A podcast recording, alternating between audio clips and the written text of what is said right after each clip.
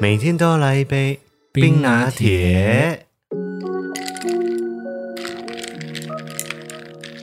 大家好，我是艾尔文，录音，欢迎回到艾尔文的 Podcast 第二十二集。对哦，你在跟我闹是不是？现在没有啦。来正常一点的讲话，恢复正常的声音，好，大家早。很 ganky 哦。现在哎，Gank 的是对，因为我们这个节目是每个星期一的早上五点钟正式的会在各个平台上面发布，所以大部分的听众们都是在早上的五点钟或者是早上上班的时候听到。那有部分的听众们呢，就是会等到晚上六点半，我们的 YouTube 频道发布影像版的时候再过来看。五点钟上班的人有多吗？没有啦，我只是想说，我提早一点发布嘛。那有些人可能一起床在刷牙洗脸的时候就开始在听了、哦，我想说五点钟还真的蛮辛 苦的。是蛮辛苦的啊。有一些人是晚班啊，哦，也有可可能能对，可能早上五点钟的时候刚下班之类的。好，我们在上个礼拜呢，也就是我们第二十一期的 podcast 里面就发布了 鬼故事的 podcast。其实 podcast 的内容没有到非常的恐怖，嗯，很多人好像说还比较好笑，没有很恐怖。哎就你啦，明明在讲一些很严肃的事情，在已经在铺陈气氛了，结果每个都被你搞得像笑话一样。也不是啦，你用开心的心情面对它，就其实也没那么恐怖。不是我跟你讲，我剪辑这一支的时候，我就发现说，哎、其实我觉得 podcast 有可以玩的东西还蛮多的、诶就你像在制造音一些音效的方对，面吗做音效或者是做特呃配乐这些东西的时候，因为以前我们在广播电台里面至少还有广播剧，还有什么？那现在因为台湾的 podcast 或者中文界的 podcast 算是刚刚开始不久嘛。所以元素还没有到非常非常的多，那也有看到说国外，比如说他们有在做那种音乐剧类型的，然后就把它做成 podcast 里面，就是用 podcast 的形式，然后把它变成是呃一个节目这样子，但是里面是在说故事啊，或者是连续剧啊，但是都有声音的版本，很特别，很好玩。就是老高那一种也可以，就对了。啊，老高那一种也是一种形式，它那种就是叙事性的，有主题性的。我刚刚说的是，比如说像广，你有听过广播剧吧？ 有啦有啦有啦，很不想承认，是不是？也是有啦。就是广播剧的形式，那大家脑中就会有更多的想象空间。我就觉得，哎、也还蛮好玩的。你之前不是很常帮广播剧配音吗？就是，就就是哦我有听过你们配那种很浮夸式的配音，你们那个电台不是常常找你去客串，有时候去配一些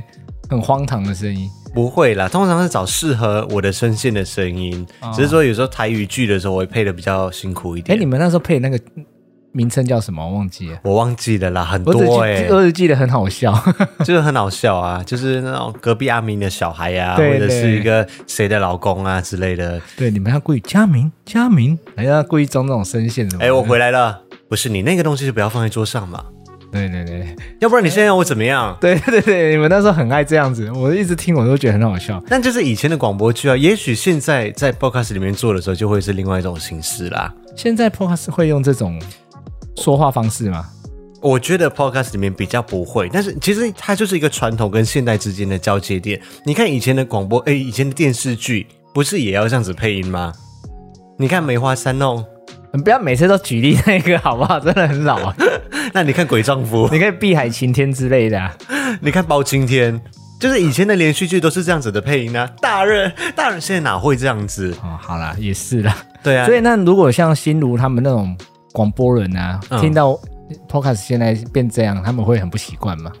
我觉得应该也还好啦，因为毕竟都是身在交接处的人， 啊，我还以为身在什么地方。是就是我们已经在经历这个变化的时段了。 就算他们现在制作的真正传统媒体上面的广播节目，也不一定每一个人都是那种字正腔圆。今天我们要来跟大家分享的是，他们现在也还有在做这种广播节目吗？比较少啦，比较比少较了。少了，因为以我们那个电台来说的话，其实还蛮多访谈类型的节目，所以你访谈类型的时候还跟人家这样子这样子，就会有点做作，你知道啊，吗？还蛮做作就的算是你现在看的现在的新闻台在访问一些人物的时候，比如说黄年华的节目啊，谁他们也会尽虽然说还是字正腔圆，但是还是尽量以一种比较像讲话跟聊天的方式，而不会变成是那种比较很正口经语这样。对，比较口语化了。对，所以我就觉得 podcast 里面其实还是有很多可以玩的东西，但是我必须老实说，我在上个礼拜，因为我们都是晚上录嘛，然后就是晚上看剪到凌晨两三点，我在那边找配乐的时候，我自己都觉得有点毛毛，你知道你吗？就是个超俗啦， 因为我就是要去找那些恐怖的配乐啊，或者是比较阴森的啊，然后要自己设计营销在里面，就是要有你说到水滴的声音啊、敲门的声音这些。结果因为我每一次我剪完之后，我都会再回放去听一次，有没有哪里没有剪到啊，还是没有哪里没有做好的地方。然后我就一边在做别的事情啊，就是收拾我们的摄影棚啊什么的，我就一边戴着耳机听嘛。结果我忘记掉我在哪里设计音效了，结果被那个音效自己吓到自己。而且你就是在半夜两三点的时候剪，对，所以就更恐怖。对，但我觉得是还蛮好玩的。然后另外一件事情就是发布了之后，大家不是都会在 YouTube 的影像版下面留言吗？对啊，然后我每次留言的时间都是凌晨睡前的时候，就留言回一回回一回。 结果我半夜在看大家回复的留言的时候，我想啊，我还是不要回好了。我那时候就想说，你怎么回两个留言就没了？对，我就越看越毛，越看越毛，想我先不要回讯息好了。只看留言你也会毛，你真的是不是我，我是一个想象力很丰富的人，我看他们写出来的文字，我就会有那个画面存在。因为很多那个艾草分享他们的故事嘛，对他们的故事都比我们还恐怖。 我就觉得哦，理学，我就真的是觉得有点可怕。好，接下来呢，我们这里有几个公告事项。就前几天的这个礼拜六，我们刚刚发布了我们在南投县信义乡的双龙瀑布七彩吊桥的 vlog。那这一集的 vlog，我们个人觉得还还蛮不错的，就是不像是一般的 YouTuber 去拍的，或者是像之前他们去找的一些什么观光大使，或者是 YouTuber，或者是网红们去夜配的这样子。因为一般大雨不会出击，对他们一般都是在天气非常好的时候，但是我们这一次呢，一到的时候就倾盆大雨，所以我觉得也是蛮幸运的，让我们可以拍到很不一样的双龙瀑布七彩吊桥，然后就是真的是烟雾缭绕在那里，对啊，那个烟雾也是因为有下过大雨以后，它才刚好在那出里现，对，要不然所以大要家可能要更有等到先进的冬天的时候才会看到，而对我们对却在夏天的时候就已经拍摄到这样子的景色，我自己是还蛮开心的，但是也有很多人在讲说，就是这个地方的名字有一点害羞。哎、其实我刚开始一直都没有想到有什么害羞、欸，对，我也没有想到，因为我我一开始我就知道双龙瀑布是指那个瀑布的那对啊，双我也龙知道，啊，对，而且它的意象是非常清楚的，就对啊是你一看到瀑布，你就会知道为什么它会叫双龙瀑布。结果呢，就很多人讲说，哎呦，双龙好害羞哦，哦，我只能说他们太有想象 力了。不是，他又他们就讲说又双龙又彩虹，就感觉就嗯嗯。嗯，什么？好了，你们收听到的今天呢，应该是七月十三号，明天七月十四号是艾玛的生日。耶、哎爱妈妈生日快乐，那你要先唱一首生日快乐歌吗？快乐！继续不行啊，啊、就是让你我妈们会在。听吗？我跟你讲，他就是那种默默就是会一直上去看上去听的人。以前在开始用 Facebook 的时候，他也就是那种默默的就会一直来看，然后突然就一通电话就打来说：“哎、你是你是感冒是不是？”就是有时候我们不是会打卡、啊在什么诊所之类，他就就是是默默的关心你对他就是默默的一直在关注你的动态，这样子哦，那你不会不会觉得很温馨、很贴心这样 吗？有一点毛毛的。毛个草干嘛？然后我爸就会看摄影器材类的，哦，所以你妈有可能也有在看你的影片或在听你的 podcast，对不对？对对对，他可能现在就是在煮饭无聊当中这样子。 哦好，爱妈妈生日快乐！生日快乐！然后礼拜三呢，七月十五号的晚上，我们即将要进行的是《亲爱的艾尔文》时间十八点零。如果你是在 Podcast 节目才认识到我们的话，那你可能对这个单元不太清楚。早在很多年前，我们刚开始做 YouTube 的时候，我们就有开放这样子的一个单元。那这个单元呢，就是让艾草们可以跟我们来进行手写信件的互动，就大家可以用手写信件的方式，然后寄到指定的地址。我们有开放一个邮政信箱，大家可以把要寄的包裹或者是信件，或者想要对我们说的话、想要分享的东西，寄到这个邮政信箱这边，然后我们就会在亲爱的艾尔时间 live 的直播的方式来把它念出来。之前不是也有艾草说建议可以在这里也用这种形式吗？可以写信过来，哦，就是要分享的事情，是不对是？对对，那这样子，我们要再想一个单元名称，才不会跟那个搞混啊。嗯，对，好，这个我们之后再想好了。 好，那上周有没有耳闻什么样的消息？没有哎，你这里都没有哦，你空空如也是不是？你的没有，因为我看到你写好多、哦，不是我，其实这我写的东西里面只有一件事情，就是最重要的一件事情，震我惊，一点都不重要啊，我觉得非常的重要。没有啊，其实没什么人想知道 这件事情震惊了整个摄影界。哦。我以为你刚才要说震惊群全球还是两两两百万两千万人。都惊呆了，这 样对，没有， 没有啦，就是在摄影界里面呢，就是非常非常受到关注的一件事情，就是我长期使用的相机品牌就是 Canon，他们发布了最新的机种，就是无反相机 Canon EOS R 五跟 R 六。这里就不太仔细的来跟大家说，只能够跟大家说，就是原本是很兴奋的一件事情，因为呢。它其实早在二月份的时候，它就已经公布相关的事情，就讲说我们正在研发当中。然后四月份的时候，它就试出了它的规格。那当初大家一看到规格的时候，所有人真的是下巴掉到十八层地狱里面。两千万人都惊呆了。对，又是两千万人都惊呆了。你看我们现在平常拍摄 vlog 的那一台 E EOS R，我们录制的还是一九二零乘以一零八零，就是所谓的 Full HD。嗯会 HD 对，因为它的那一台也可以录制四 K，但是呢，会裁切对，哎，你你会耶，哦，拜托你懂哎。哦，我只是不想不想露两手，是不是对？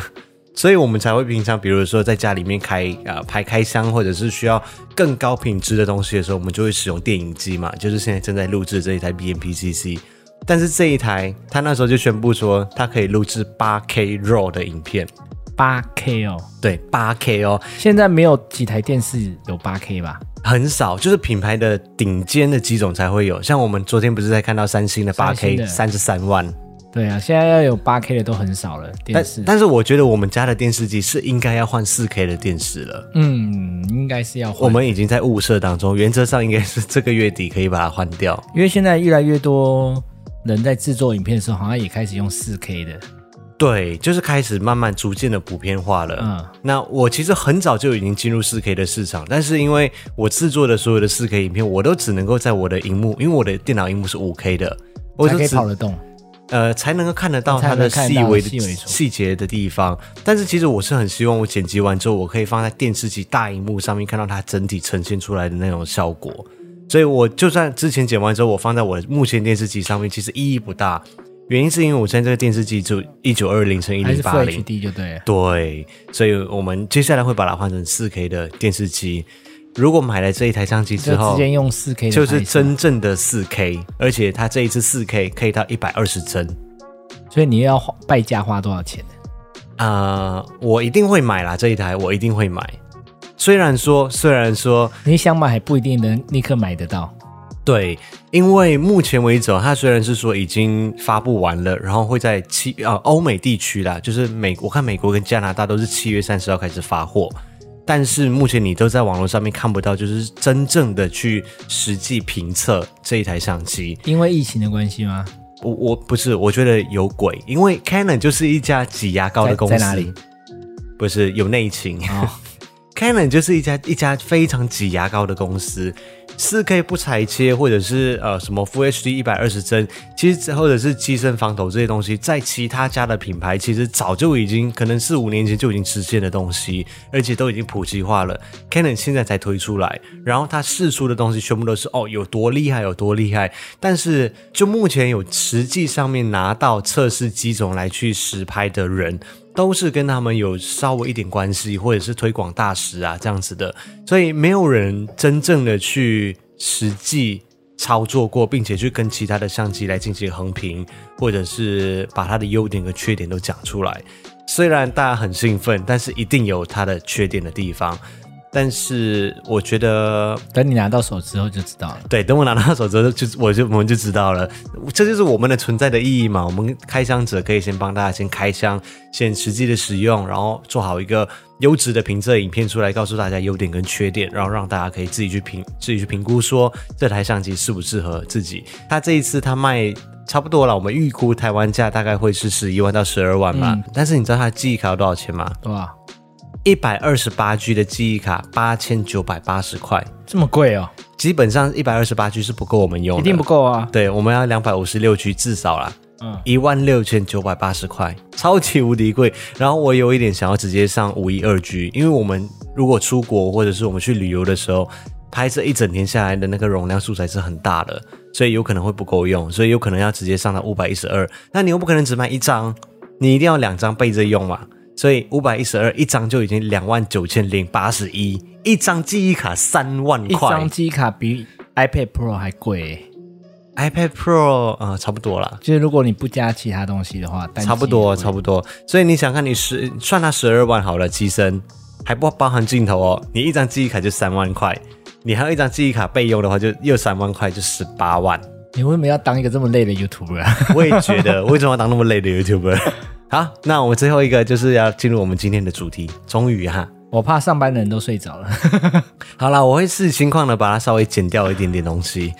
然后今天跟大家稍微简单分享一下，就是我们昨天又去旅游了。我们昨天去新我竹，们昨天有出门啊、有有有有有，这个也算旅游吧，虽然是说回我的娘家， 是，对，但是也算是一个旅游。而且我们有去一个熟悉的景点，对，大家可以来猜一猜，因为我们在昨天现实你有动打态卡上面，啊对我有打卡，我不知道，我不知道让大家猜地点。哦地点大家都知道，就是我们昨天有去豆腐岩，新竹的豆腐岩。那国会级的艾草呢，就知道豆腐岩对我来说是有一点可怕的地方，因为这个地方呢，在 N 被诅年咒前了，对，被诅咒。N 年前的时候，在那里飞我的第一排空拍机，就在那边坠机炸机了。对，那我们昨天呢，又啊也有一去个了也有一个人醉 醉海最合最合。醉河，我在上面写说有一个人掉入水里面了，大家可以猜一猜这个人是谁。我没有提供其他线索了，我打卡什么东西都没有讲到，哦，大家可以猜一猜这个人是谁，曾经多次的出现在我们频道里面的，大家可以猜一猜。我们也没有太多朋友，应该蛮好猜的。对，真的是笑到爆炸，真的笑到美丽这件事情。对啊，竟然会掉到河里面呢、重点是那居个然是欸河没人呢、重点是那个河根本没有水，你知道吗？有水，只是说它离它岸离边很远，很远很远，它竟然可以掉掉掉掉掉掉到非常遥远的一个地方，然后碰到水，而且是整个半身都在水里 面，然后耳朵还进水。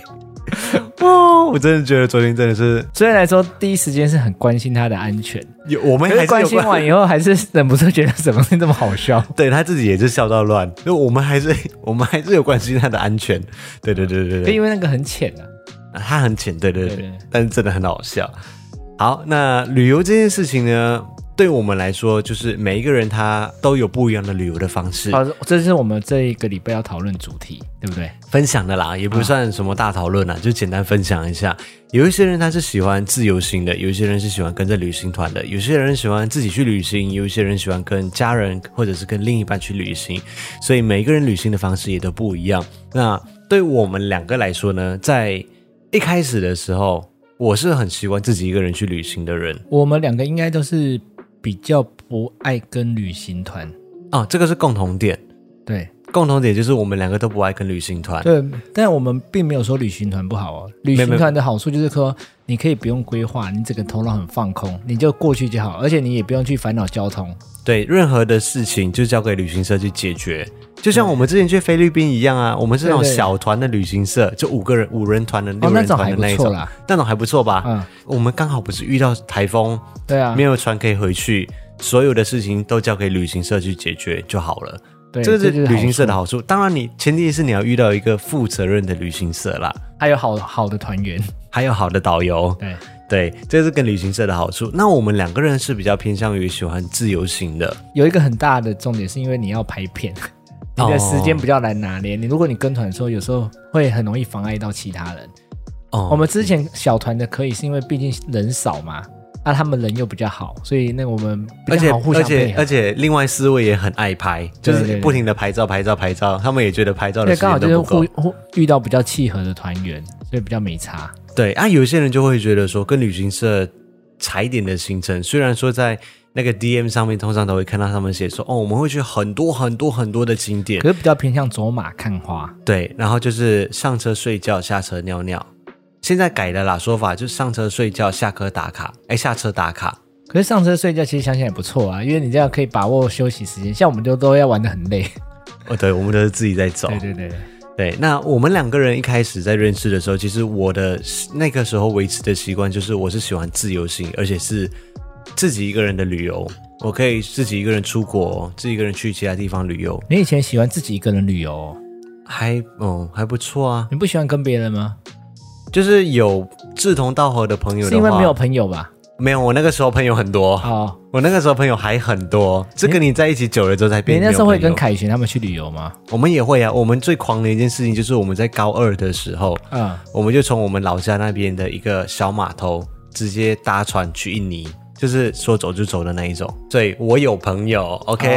OK，你有朋友，我只是只也是比较少而已。只是我也可以自己一个人去旅行，我可以自己去日本，自己去美国，我都很 OK 这样子。你以前自己旅行的经验是去哪里啊？因为去日本啊，去美国啊，就是马来西亚其他地方。而且好像都还蛮长时间的，对不对？去美国的时候去六个礼拜嘛，可是你那时候是去游学嘛？没有啦。去美国我我是去实习啊，哦，我去实习，然后就顺便玩，就一直在玩。 然后去日本的话，就是因为在台湾的时候，那时候在拉波卡认识了一些日本的朋友，他们就讲说，哎，要不要来日本玩？那我就讲说，嗯，好，那就走吧。那我就申请了那个签证。那个时候马来西亚去日本还要签证，嗯，然后我就申请完签证之后就就飞过去了。好死不死，一下飞机当天樱花盛开，直接进入樱花季。所以你那时候都就已经很习惯自己一个人背包背着就直接出走了嗯，但是我的背包有点大就是呃了啦，啊？ 对，因为我那个时候就已经会一直带可摄是你影的器材。背包大是因为行李，呃，是因为摄影器材，不是行李耶，不是，都不是。我通常里面都是衣服， 哎、都是。都是衣服对，不是，都是摄影器材，衣服就没有几件。我通常都是这样，所以这就是我的旅游方式。对我来说啦，我个人我是一个不太喜欢规划的人，因为平常的工作那些东西，我就会规划啊，会跑时程啊，要写稿啊，什么东西，我会规划的很仔细。但是在旅游的时候，我就觉得说，旅游应该要放松。我就不想要在旅游前的时候还要前置的规划，然后做很多的功课，然后好像根本没有放松的感觉，然后去的时候又按着照表操课这样子去跑每一个景点，然后去看的都是那些呃观光旅游胜地景点，这些东西就对我来说就还好。所以我是一个在旅游的过程当中，我就是去了现场之后，就是随遇而安，就走在那边的街道上面，去感受那边的气氛。然后吃的餐厅，我也不一定要去吃当地的什么著名美食，我就只需要就是在当地吃一下他们在地的小吃啊，什么东西就随便找随便吃，对我来说都是感受当地气氛跟文化的一种体验。所以对我来说，我会很喜我会不喜欢规划旅游，我就是说走就走，去了就知道了。我要问个问题，嗯，你说你不喜欢去看一些什么比较著名的旅游书上就比较我没有不喜欢去，我知道你现在想要攻击我，对但是我要跟你讲，我不是不喜欢去看，而是我对我来说，我有看到就有看到，没有看到也没差。哦、所以好处就是我可以很随遇而安，就是去去享受旅游，真的是在放松跟享受。我迷路了就迷路，我走错路就走错路，搞不好还可以发现不一样的风景。那缺点就是它会比较没有主题性，然后比较没有一个主轴的概念。像像我现在的方式就比较难，就是我如果是拍 vlog 的话，就变成是